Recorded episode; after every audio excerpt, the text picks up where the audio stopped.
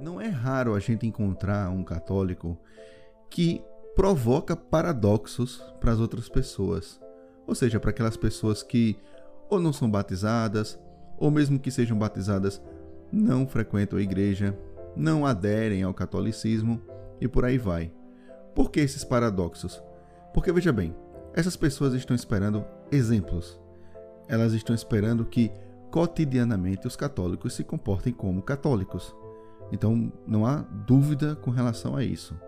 Então, se uma pessoa dessas, ela minimamente conhece, vamos dizer aqui a Bíblia, ou então sabe da história de Nosso Senhor, então ela vai querer que ver alguma coisa, ela, ela quer sentir que algo acontece, né? materialmente falando, a gente sabe que essa experiência, essa experiência direta com Jesus Cristo, ela é uma experiência que ela vem até da mística, não é? O próprio catecismo deixa isso claro a respeito da mística, dessa experiência. Dom Henrique falava muito sobre essa experiência pessoal que cada um tem que ter com Nosso Senhor. Por quê? Porque é dessa maneira que ele consegue penetrar no coração de cada ser e fazer com que ele daí se projete para a Santa Igreja. Não é uma coisa é, de uma forma única. Não existe um estilo único para coisa. Não existe uma formatação. Existe sim, evidentemente, que os dogmas. Existe a igreja como ela né, perdura há dois milênios. Mas as pessoas, mesmo assim, no mundo de hoje, elas querem que o cristão. Isso é uma cobrança de fora, não é uma cobrança de dentro. Isso é uma cobrança de fora, de pessoas que estão fora, às vezes pedindo para entender o que é essa religião e simplesmente elas às vezes não conseguem. Mas elas não conseguem não é porque elas não querem. Existem aquelas, evidentemente, que não querem, tem aquelas pessoas que detestam tão somente ouvir o nome de Deus, entendeu? Quer dizer, não é nem o nome de Deus, é o nome Deus, é assim. Então, tem pessoas que são dessa forma. E tudo bem, a gente não tem o que fazer, mas existem outras pessoas que são até curiosas. E aí, o que, que acontece? Então existe aí esse paradoxo que eu anotei aqui alguns pontos, né? Uma espécie de pauta. Eu geralmente não, não utilizo pautas, mas aqui fiz um, fiz um arranjo aqui para tentar seguir minimamente essa coisa. Então veja bem, nós temos algo já identificado que eu denomino de elitismo católico. O que é que é isso, né? É basicamente você tornar toda a ideia da Igreja Católica em algo inacessível, principalmente as pessoas que nada têm, as pessoas mais carentes. Porque daí você dá uma roupagem a ela que simplesmente é algo surreal, incompatível com a própria fé. Evidentemente que a igreja tem lá suas proporções em termos de arte, em termos de arquitetura, mas isso veio de uma época onde os reis é que eram católicos. E eles daí, para que a coisa pudesse se exteriorizar, né, de uma maneira mais clara, mais evidente, ele envolvia toda a comunidade dos seus súditos nesse trabalho. Envolvia seus artistas, envolvia seus é, marceneiros, seus pedreiros e todas as pessoas, na verdade. Depois nós temos também a construção da música, nós temos, enfim, uma inúmera, é, é, é, inúmeras vantagens que surgiram a partir das edificações, a partir de tudo isso. Porém, isso foi um, foi um tempo e veja só, não significa que naquela época não aconteceram exclusões, certo? Que fique bem claro. Porque evidentemente que a gente sabe no mundo isso parece que parece que é uma constante esse pensamento, né? Mas assim, hoje as pessoas têm acesso a isso, anteriormente já tinham acesso. As igrejas sim eram frequentadas, os pobres eram alimentados, isso é fato. A gente tem a história, quer dizer, a história conta isso, porém as pessoas preferem acreditar naquilo que vem em filmes. É um absurdo, mas tudo bem. Porém, uma coisa que os filmes abordam, mas daí eles colocam numa, num patamar também absurdo, é esse elitismo. E esse elitismo ele precisa ser encerrado de uma vez por todas. A igreja não é para ser elitista. Eu acredito que hoje isso exista talvez menos, né? Mas ainda existe uma outra questão que, que decorre desta, né? uma outra questão chamada de sofisticação paroquial. Então nós temos paróquias que, na pior das hipóteses, elas não obedecem nem Roma mais, nem obedecem mais o Papa. E não é uma questão de obediência, é uma questão de, é de fazer o que se deve ser feito.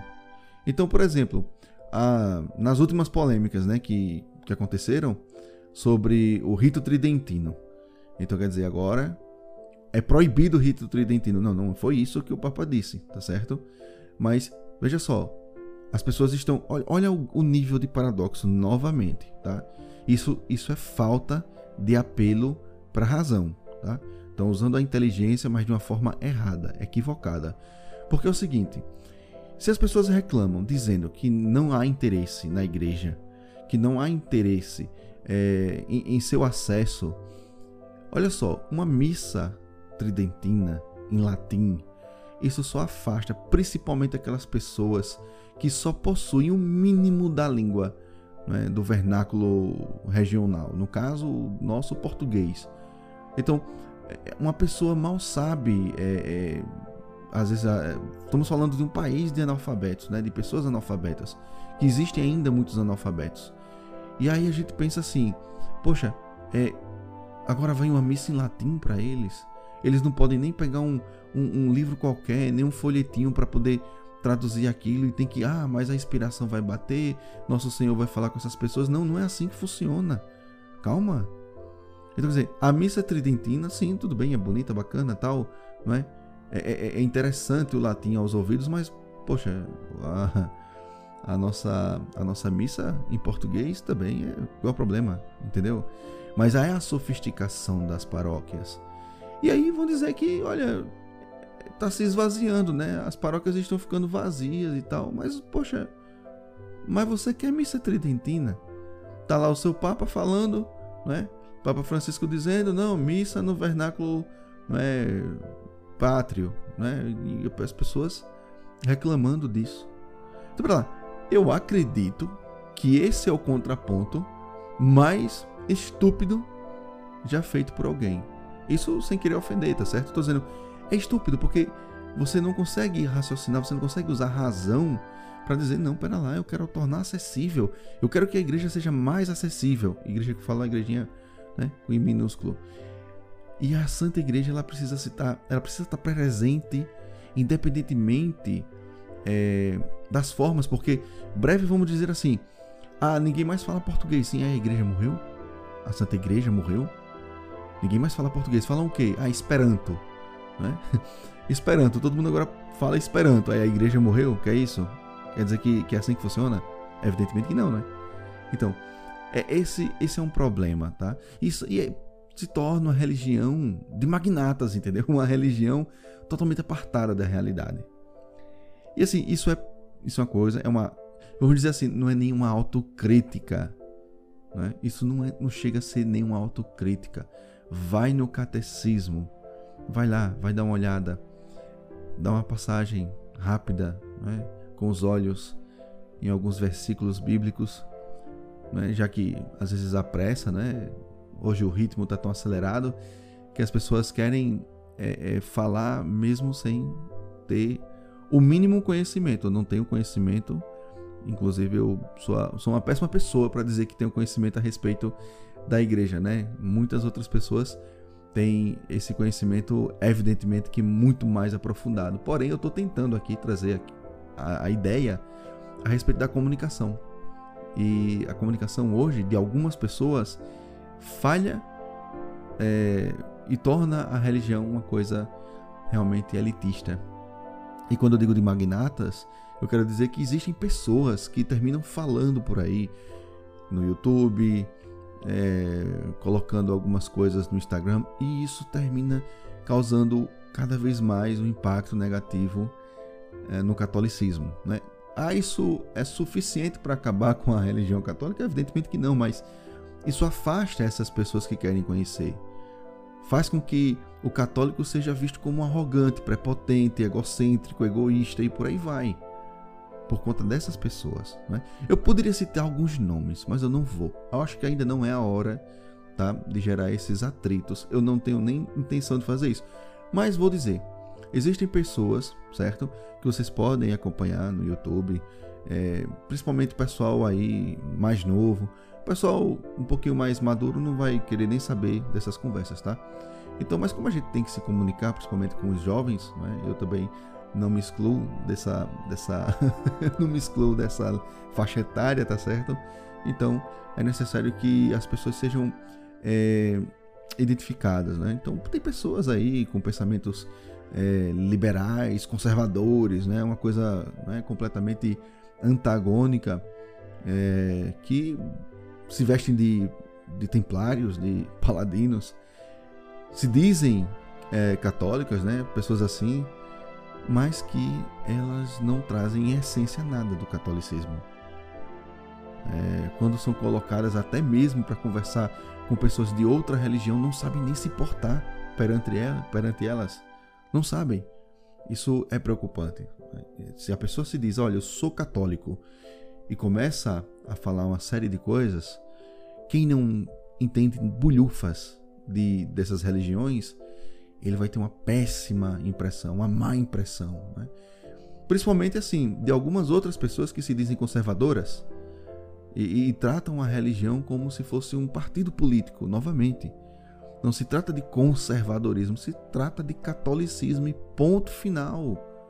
Não existe esse católico de esquerda, ah, católico de direita. Não existe. Ou você é católico ou você não é, e ponto final. Acabou. Não existe discussão a respeito disso. Se você tem uma definição política mais catolicismo, escolha. Ou você é político ou você é católico. Né?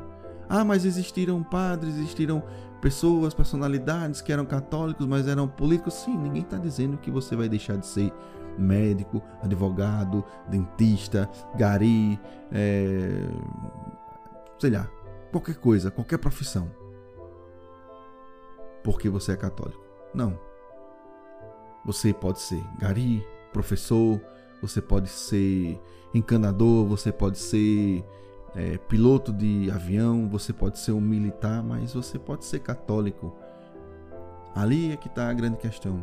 Você não deixa de ser o que você é por ser católico, nem vai substituir pelo catolicismo a sua profissão. Né? Se você não tem vocação para se entregar totalmente a uma vida, a uma vida, como é que eu posso dizer, consagrada, ou então ao sacerdócio. Então, quer dizer, você vai ser católico na sua porção de vida, sem problema nenhum.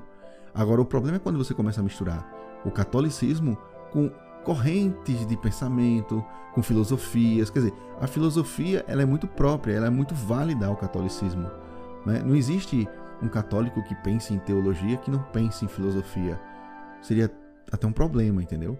Mas quando falamos disso, quer dizer, o católico que se troca por vertentes, né, por segmentações, bom, ele ele está indo na, na linha da segregação, como, como fizeram os protestantes, criando segmentações dos católicos agora.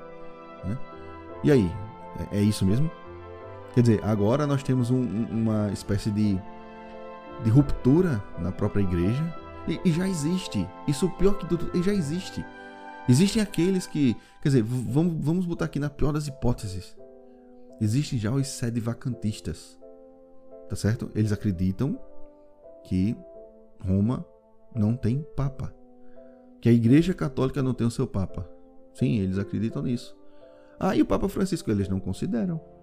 O interessante é que quando a gente vai pesquisar né, sobre o sede-vacantismo, você vê que eles não consideram o Papa não consideram quem era aquela pessoa cardeal, bispo e muito menos padre.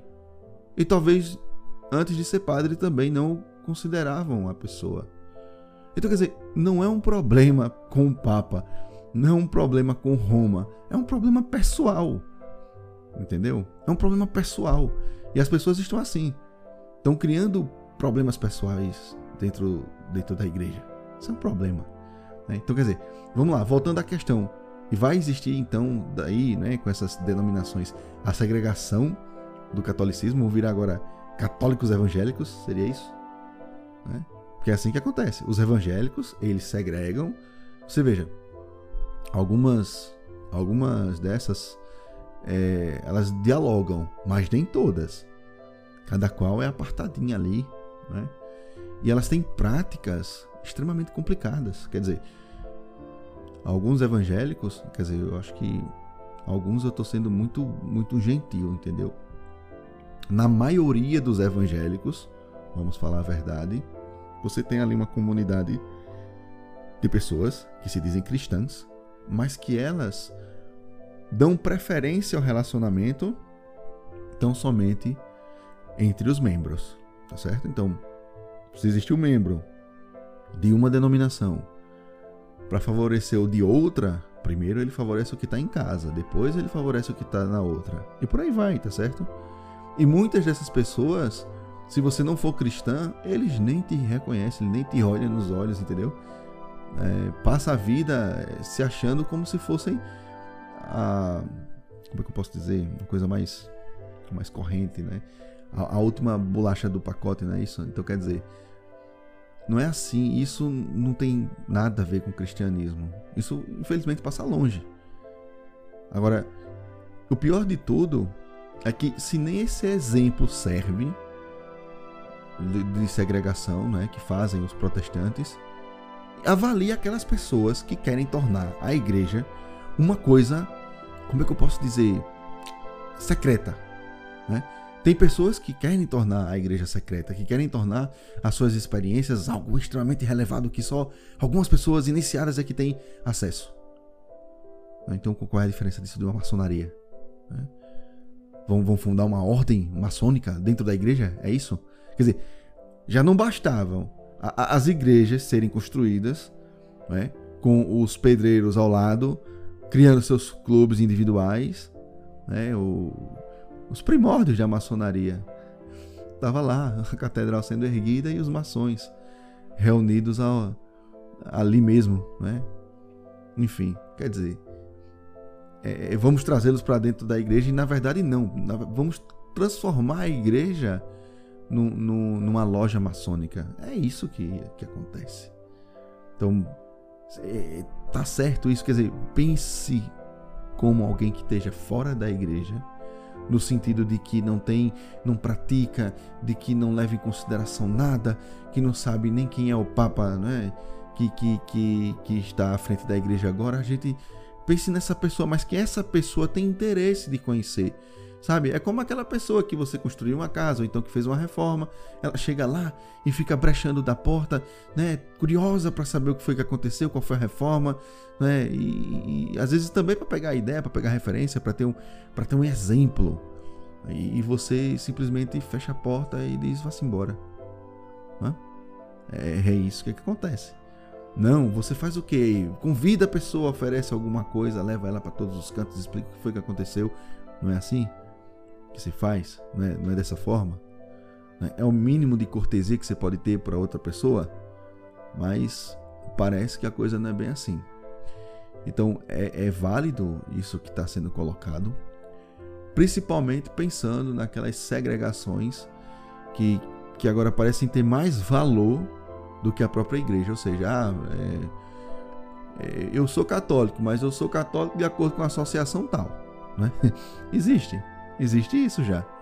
Né? Se, se, vamos dizer assim, a Liga não sei das quantas. Pronto, eu sigo a Liga não sei das quantas. Sim, mas ser católico, eu sou da Liga não sei das quantas. Então, mas isso não significa dizer que você seja católico. Por quê? Porque o que você está seguindo é uma coisa que já está em vias de, de, de apartheid, entendeu?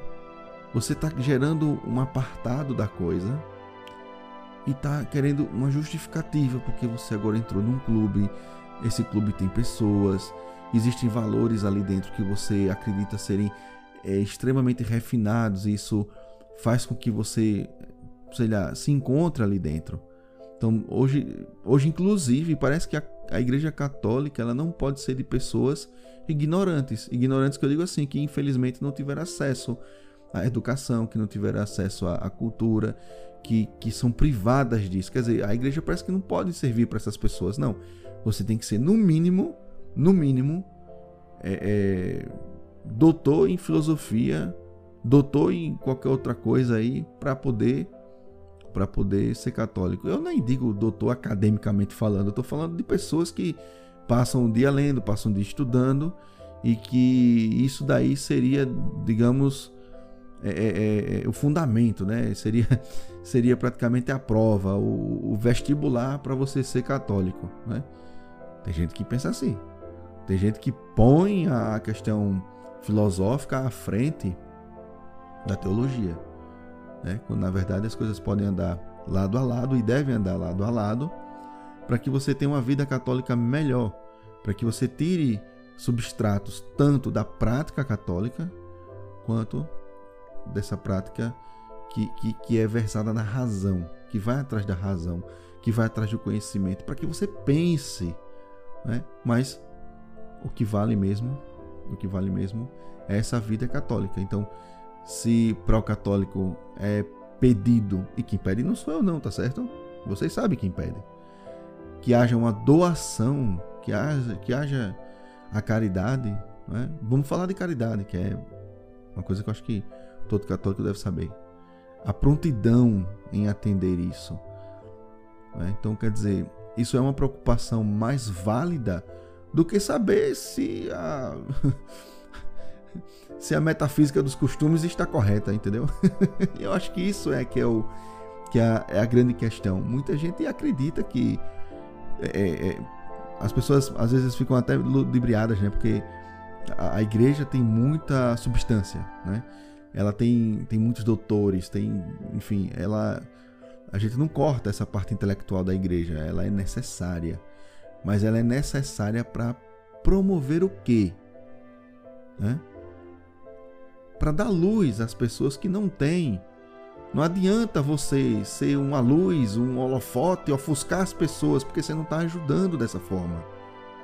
Um holofote não ajuda, um holofote ajuda a depender da dimensão, se você vai para uma dimensão menor, uma luzinha ali talvez já já caiba, nem uma luzinha, uma velinha, pronto. Tá certo? Às vezes você precisa de fato de um de vários holofotes, no caso de um estádio, para deixar mais claro durante a noite. Mesmo assim, isso é um esforço tremendo, né? Às vezes é mais fácil pequenos eventos é, do que grandes acontecimentos. Por isso que em cada canto tem uma paróquiazinha, né, que atende aquela região, que atende aquela comunidade, aquelas pessoas e por aí vai. Não adiantaria nada chegar num lugar, botar uma catedral gigantesca, né, para que todos fossem ali. Às vezes, ah, muito provavelmente, as pessoas mais na periferia não conseguiriam chegar a tempo ou não iriam. Por isso que a, a igreja tem essas divisões materiais, certo? para atender as regiões, para atender as pessoas da melhor forma possível. Né? E como o bispo não pode estar em todas ao mesmo tempo, né? delega aos padres. Pronto, acabou. Mas assim, a ideia não é o católico ficar apartado. Né? Dom Henrique Soares, ele falava muito sobre você se misturar. A sua identidade está firme, você tem base, tenho, pronto, acabou pode se misturar doidado. Lógico, você não vai para as vias de se corromper, mas você pode se misturar. Até porque é isso. Como é que a gente vai querer levar a razão, levar a fé, levar essa identidade católica? Como é que a gente vai levar o exemplo do evangelho sem a gente se misturar? É a maçonaria. Abre uma loja, a gente marca para se encontrar em determinada hora, ninguém mais entra, pronto, acabou. É isso. Bom, eu acho que o que eu tenho para trazer tá, tá nesse. tá entre uma coisa e outra, tá? Vale a pena pescar. E espero que alguma coisa aqui tenha sido realmente de alguma serventia.